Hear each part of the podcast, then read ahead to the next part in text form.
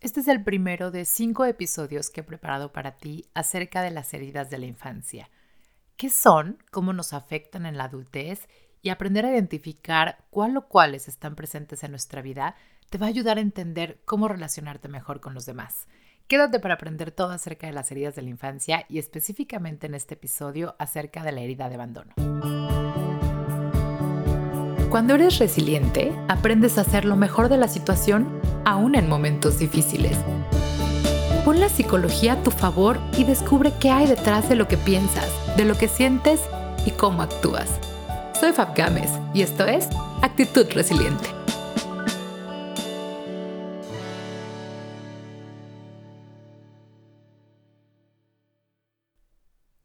Hola resilientes, ¿cómo están? Bienvenidos al episodio 40 del podcast. No puedo creer que ya llevamos 40 episodios juntos, aprendiendo, entendiendo por qué pensamos, sentimos y actuamos de la manera en la que lo hacemos. Y precisamente para festejar estos 40 episodios, te he preparado un tema que me han pedido mucho, que veo mucho en consulta y que la verdad es que todos podemos lograr identificar alguna de estas heridas en nuestra vida. Estoy hablando de las heridas de la infancia. ¿A qué se deben? Seguro los has escuchado mucho acerca del tema, incluso seguro has leído. Bueno, pues las heridas de la infancia en realidad son, digamos, como estas huellitas o huellotas emocionales que nos quedamos de nuestras experiencias de cuando éramos niños. Es decir, afecta nuestra manera de vernos a nosotros mismos, de ver al mundo y por lo tanto la manera también en la que nos relacionamos con los demás. El tipo de relaciones que tenemos cómo las mantenemos o cómo nos comportamos cerca de nuestra pareja, por ejemplo, seguramente tiene que ver con alguna herida que viene desde tu infancia. ¿Por qué les llamamos heridas? Porque nos marcan, porque como te decía, nos marcan y definen la manera en la que vemos el mundo, incluso la manera en que nos vemos a nosotros mismos. Se dan por estas situaciones que vivimos de niños, a veces de manera inconsciente, en donde las cosas pasan a nuestro alrededor y se van guardando a manera de creencias en nuestra memoria. Estas creencias empiezan a regir nuestra vida de manera consciente o inconsciente y con base en ella operamos como adultos. Estas heridas pueden ser a causa de experiencias muy concretas de niños o bien de situaciones que también como niños interpretamos. No necesariamente se refieren a que las cosas hayan pasado así o a que nuestros papás o los adultos eh, quienes estaban a cargo de nosotros hicieron o dejaron de hacer tal cosa. También se deben a veces a la manera en que como niños percibimos la situación, la interpretamos y la hicimos una creencia dentro de nosotros. Por ejemplo, la pérdida o ausencia de algún padre es algo que te puede marcar un tipo de herida en la infancia. Esta pérdida o ausencia puede ser parcial o total, puede ser real o puede ser la manera en la que un niño percibió esta ausencia de alguno de sus padres. Otro tipo de situaciones que nos pueden marcar es precisamente la enfermedad de algún miembro de nuestra familia, cómo la vivimos, cómo la pasamos en casa, cómo reaccionó la familia, a lo mejor situaciones de violencia o malos tratos en casa, experiencias a la hora en que se incorporaron nuevos miembros de nuestra familia, cómo era la dinámica familiar, cómo percibiste la llegada de hermanos, por ejemplo. Todas estas experiencias nos van marcando y van marcando nuestras heridas de la infancia. A lo mejor si también tuviste una experiencia muy marcada como traumática que incluso puede que esté en algún lado de tu memoria y que no tienes de tu presente, esto de manera inconsciente te ayuda a operar de cierta forma como adultos. Es por eso que es muy interesante estudiar y entender cuáles son estas heridas de la infancia y cómo nos van rigiendo. ¿Por qué? Porque estas heridas van dejando, o estas experiencias más bien, van dejando mensajes de nuestro inconsciente de la manera en la que vivimos y percibimos el mundo y esto va causando lo que llamamos las famosas heridas de la infancia. Como adultos, cuando presentamos patrones o conductas no funcionales, y ojo, acuérdate que yo siempre digo que no hay ni conductas ni emociones buenas ni malas, simplemente funcionales o no para ti y lo que es prioritario para ti. Cuando presentamos este tipo de conductas no funcionales, y en especial con la manera en la que nos relacionamos con otras personas, es ahí cuando en terapia empezamos a ver de dónde vienen estas conductas, qué creencias hay detrás. Y es ahí donde muy probablemente nos topamos con las famosas heridas de la infancia.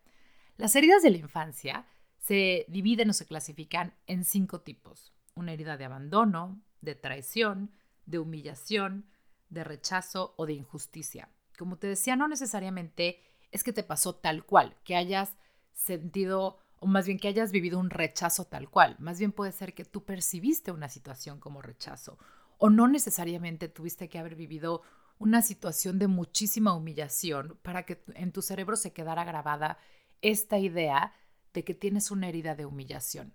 ¿Me explico? No se, eh, no se refieren, digamos, a situaciones concretas como tal, puede que sí, que lo hayas vivido tal cual en carne propia, sino también puede ser que fue la manera en que interpretaste esa situación y la traducción que hizo tu cerebro y tu mente para poder marcarte así de por vida, para marcar la manera en la que percibes ese tipo de situaciones o en la que te relacionas con los demás. Como te decía, son cinco, abandono, traición, humillación, rechazo e injusticia. Y la idea es que a partir de este primer episodio y en una serie de los cinco próximos, vamos a estar hablando de cada una de ellas, porque se me iba a hacer un podcast enorme, de no sé cuántas horas, platicar a detalle de cada una de ellas. Mi idea es que las conozcas, aprendas a identificarlas en ti o en las personas a tu alrededor y lo más importante, sepas que hay que trabajar en ti cuando estás presentando síntomas de este tipo de heridas para que esto te ayude a mantener el tipo de relaciones que quieres mantener, tanto contigo como con el mundo exterior. En este primer episodio vamos a platicar acerca de la herida de abandono, es decir, estas heridas en donde el niño se percibió abandonado en una etapa o en una fase de su infancia. ¿Cómo son las personas que en su adultez presentan una herida de abandono o traen, cargado este, traen cargando este equipaje emocional en el que está marcada una herida de abandono? Son personas que tienden a la dependencia, a mantener este tipo de relaciones en donde dependen de una u otra manera del otro.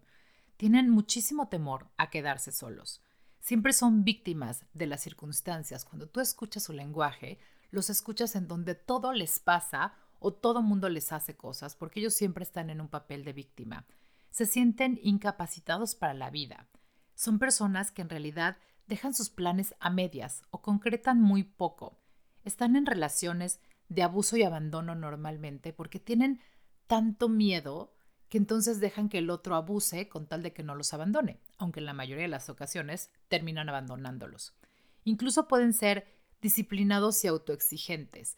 Ahorita te voy a contar por qué, pero este tipo de rasgo puede ser de personas que a lo mejor no tuvieron límites en su vida y entonces como no tenían esta exigencia, ese niño tuvo que desarrollar los límites y las exigencias y por eso como adulto son características muy marcadas de su personalidad no saben poner sus necesidades como prioridad. Entonces parece que siempre están haciendo todo para satisfacer al otro. Esos son algunos de los comportamientos que presentan las personas con una herida de abandono cuando son adultos. Pero ¿de dónde viene la herida? ¿Cómo viene? ¿Cómo es que se define la herida de abandono? En realidad fueron niños que se sintieron abandonados, ya sea de manera física o emocional, parcial o total. Puede que a lo mejor tus papás eh, hicieron un viaje muy largo y te dejaron a cargo de otro adulto y en tu mente eso se percibió como un abandono y eso generó una herida que hoy en tu adultez te marca. Son niños que no sintieron protección o afecto de un adulto. A lo mejor no necesariamente tus papás de verdad te dejaron, pero esta falta de límites o hicieron algo o dejaron de hacer algo que te hicieron sentir desprotegido. Y es por eso que tienes esta sensación de abandono y que como adulto la traduces en un miedo total al abandono. Son niños que a lo mejor tuvieron a sus papás presentes, pero que no había límites, que no había reglas, que no había restricciones, que no había disciplina. Y entonces eso en el inconsciente del niño se traduce como un abandono. ¿Por qué? Porque hay una falta de estructura. Es como si hubieran crecido solitos. Al no haber autoridad o al niño no percibir esta autoridad, el niño se vuelve su propia autoridad. Y es lo que te decía hace rato. Pueden ser súper disciplinados y súper autoexigentes porque el niño tuvo que encontrar en algún lado la autoridad que veía en los demás. Y entonces la encontró en sí mismo. Como no había consecuencias al no hacer sus deberes, suelen ser estos padres que desde su amor o desde su concepto de amor deciden no poner límites o no marcar consecuencias para los niños. Y esto trae una repercusión de una sensación de abandono por parte del pequeño. Son niños con necesidades inconclusas en un cuerpo de adultos. ¿Por qué? Porque digamos que todo lo que veían alrededor, que sus papás o eh, las personas a cargo de ellos debían proveer, todas sus necesidades básicas, necesidades emocionales, necesidades de afecto, de inclusión, se quedaron a medias o no existieron. Entonces cuando crecen, son adultos que tienen este tipo de vacíos, pero en realidad se refieren al vacío del niño que fueron y no del adulto que son. Es ahí donde tenemos que empezar a trabajar. ¿Qué pasa con estas personas que presentan rasgos de una herida de abandono? Primero, sienten que nadie los quiere. Siempre van a estar desconfiados acerca de sus relaciones. Tienden incluso a abandonar antes de ser abandonados. Son estas parejas o estas amistades o estos colaboradores dentro de una empresa que cuando sienten la menor amenaza acerca de lo que son, de lo que valen, o tienen esta idea de que el otro los puede abandonar o de que los van a correr o de que los van a sacar de, algún grupo, ellos prefieren, literal, como niños, empujar y correr antes de ser abandonados o rechazados. ¿Por qué? Porque ahí es donde está la herida hablando. Intentan complacer hasta perderse a sí mismos. Son estas clásicas personalidades en donde te das cuenta que mantienen relaciones en donde se pierden a sí mismos, dejan de ser ellos, dejan de saciar estas necesidades con tal de complacer al otro y no sentirse abandonados y cumplir con esta parte de que no los van a abandonar. Son muy malos con las pérdidas y los duelos, lógicamente, porque es su mayor miedo. La soledad es su peor enemiga. Entonces el simple concepto de tener que lidiar con una pérdida los saca completamente de control y pueden pasar periodos muy largos de depresión tratando de resolver un duelo o de asimilar una pérdida. No saben poner límites, pero a pesar de esto, son personas que lidian muy mal con la autoridad porque probablemente como niños no tuvieron autoridad o estas figuras que los restringían o les ponían límites. Entonces, de adultos, claro que no saben lidiar con la autoridad, no saben respetar reglas, siempre están tratando de desobedecer o hacer lo que ellos necesitan por esta necesidad de saciar sus necesidades que no estuvieron cubiertas cuando eran niños. No cierran ciclos y siempre están en un papel de víctima. Cuando hablamos de heridas de la infancia, hay muchas teorías que apuntan a que también cuando estás viviendo dentro de esta herida, tu cuerpo físico cambia. Acuérdate que el cuerpo se expresa de manera no verbal y empezamos a tener síntomas o características dentro de nuestro cuerpo físico que también hablan y que también expresan. Cuando estamos hablando de una herida de abandono, las características físicas que digamos tienen la mayoría de las personas, nunca generalizamos, pero que pueden presentar algunas de las personas con una herida de abandono, es principalmente una falta de tono muscular. Son personas que pareciera que no tienen fuerza en su cuerpo, son como estos cuerpos escondidos, jorobados, como como escondiendo cosas, como temerosos, débiles, no hay tono muscular. Incluso su mirada puede ser perdida, caída, a lo mejor les cuesta trabajo hacer contacto y mantenerlo, eh, contacto visual. Entonces, el cuerpo también habla. Cuando presentamos una herida de la infancia o cuando estamos viviendo o digamos sacando una herida, puede ser durante una etapa de nuestra vida. No quiere decir que sea siempre. Lo que pasa es que, como te decía, estas experiencias que nos fueron marcando en la infancia, que nos dan las creencias que marcan nuestra realidad y digamos como los lentes con que ves al mundo como adulto, pueden tener detonadores. Puede que como adulto empiezas a tener ciertas experiencias que te abren esa herida que tienes. En este caso, hablando específicamente de la herida de abandono. Y entonces empiezas a tener emociones como que siempre estás triste o te sientes muy solo. Son personas muy berrinchudas que incluso cuando te pones a identificar qué tipo de comportamientos tienen o qué emociones despiertan, realmente están como haciendo berrinche de niño chiquito. Son personas que cuando tienen relaciones suelen ser muy celosos o posesivos por este miedo al abandono. Buscan manipular o incluso hasta chantajear con tal de recibir atención, con tal de no sentirse abandonados. No se hacen responsables de sí mismos, pues van por la vida culpando a los demás de todo lo que les pasa, culpando a los demás de que no los quieren lo suficiente o de la manera en la que ellos necesitan, culpando a los demás que todo lo hacen por amor y ellos no reciben nada. ¿Por qué? Porque en el papel de víctima, de manera inconsciente, es como reciben atención y como reciben este afecto y este cariño del cual tienen mucho miedo de sentirse separados. Son personas que ven un mundo en el que todos los van a abandonar. Son sumamente desconfiados y siempre están como digamos, atentos a ver en qué momento se cumple esta profecía que, que hicieron en su mente acerca de que los van a rechazar o los van a abandonar, porque así cumplirían con el concepto que se quedaron de niños.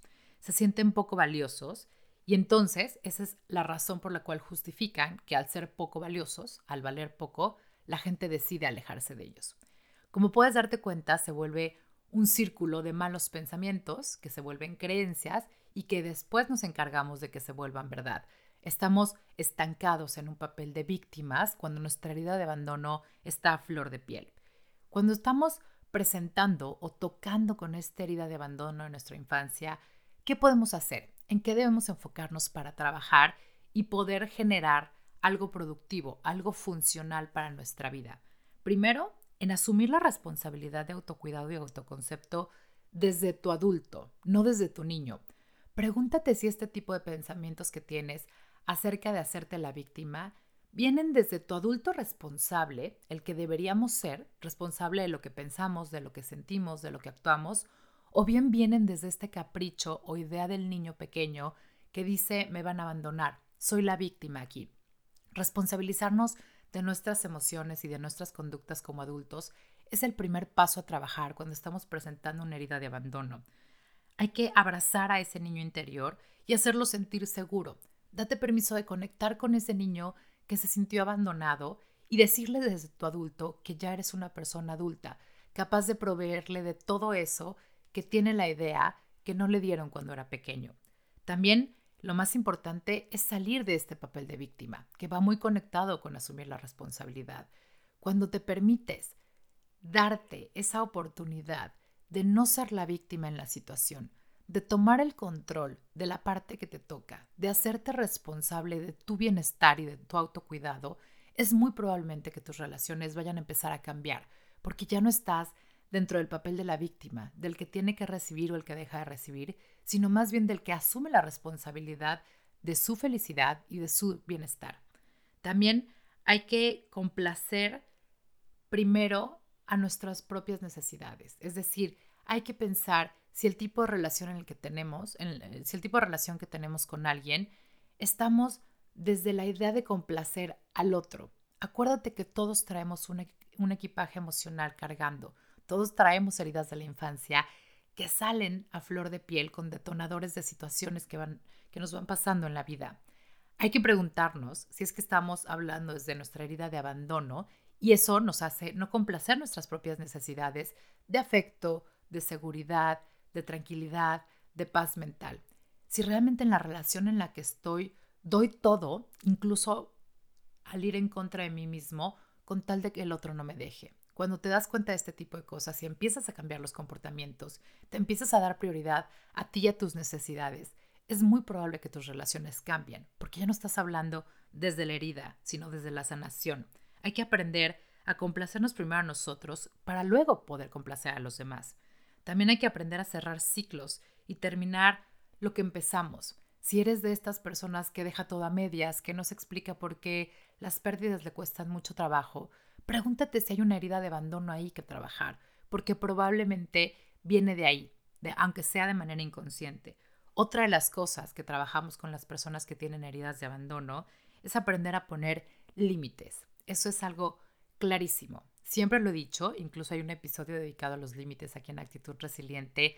Poner límites es incómodo. ¿Por qué? Porque nos da miedo el rechazo, precisamente porque nos da miedo el abandono. Pero una vez que lo logramos, una vez que pasamos ese bachecito de lo incómodo, nos vamos a dar cuenta que poner límites es lo mejor que podemos hacer para cualquier tipo de relación que tengamos con cualquier persona. Y finalmente, trabajar en nuestra autoestima, en nuestro autoconcepto, en lo que somos, en nuestro amor propio. Cuando tenemos a una persona que viene cargando una herida de abandono, es muy probable que su autoestima esté por los suelos. ¿Por qué? Porque está esta creencia arraigada en su ser de que no valió lo suficiente como para que las personas le pusieran atención o se quedaran con él. Y es por eso que entonces su concepto de autoestima, o más bien su autoconcepto, su autoestima y su valía están por los suelos, porque no se cree merecedor y no se cree suficiente. Y entonces va a ir por la vida de adulto haciendo todo, aunque sea de manera inconsciente, para sabotear sus relaciones, para sabotear sus trabajos, para dejar todo a medias y entonces cumplir con esta idea que tiene de que no es suficiente como para lograr lo que quiere, de que no es suficiente como para que las personas lo quieran. Y finalmente, si lo que estás pensando es yo como papá, desde el otro lado, partiendo de la base que nadie nos enseña a ser papás, que venimos a este mundo sin un manual, sin un manual y siempre con la mejor intención de hacer las cosas, ¿cómo le hago para no generar una herida de abandono en mis hijos? Pon atención a cosas muy sencillas, tales como darles tiempo de calidad, que de verdad se sientan atendidos, que sientan tu presencia ahí. Practica la escucha activa con ellos. De verdad pon atención no necesariamente a lo que te dicen, sino a cómo te lo dicen, cuáles son las necesidades afectivas del niño, qué tiene detrás, si el niño se siente que de verdad las estás complaciendo. Como papás nos toca darles esa percepción del mundo a nuestros hijos, darles estas primeras herramientas emocionales en donde puedan sentirse seguros, en donde puedan sentirse amados. Y eso se puede lograr por medio de la escucha activa. Cuando tú te das permiso de escuchar las necesidades emocionales de tu hijo, es muy probable que las puedas cubrir. Pon atención a sus demandas afectivas. Atrévete a ponerle límites desde el amor, específicamente en los primeros años de vida. ¿Por qué? Porque es ahí cuando vamos a marcar en la memoria de los chiquitos que estuvimos ahí, que supimos protegerlos, que supimos poner límites y eso se traduce en su cuidado y en su protección. Eso se va a traducir en adultos que saben poner límites, que saben lo que valen, que saben sentirse amados, que no tienen una herida de abandono. La disciplina también es otra gran herramienta.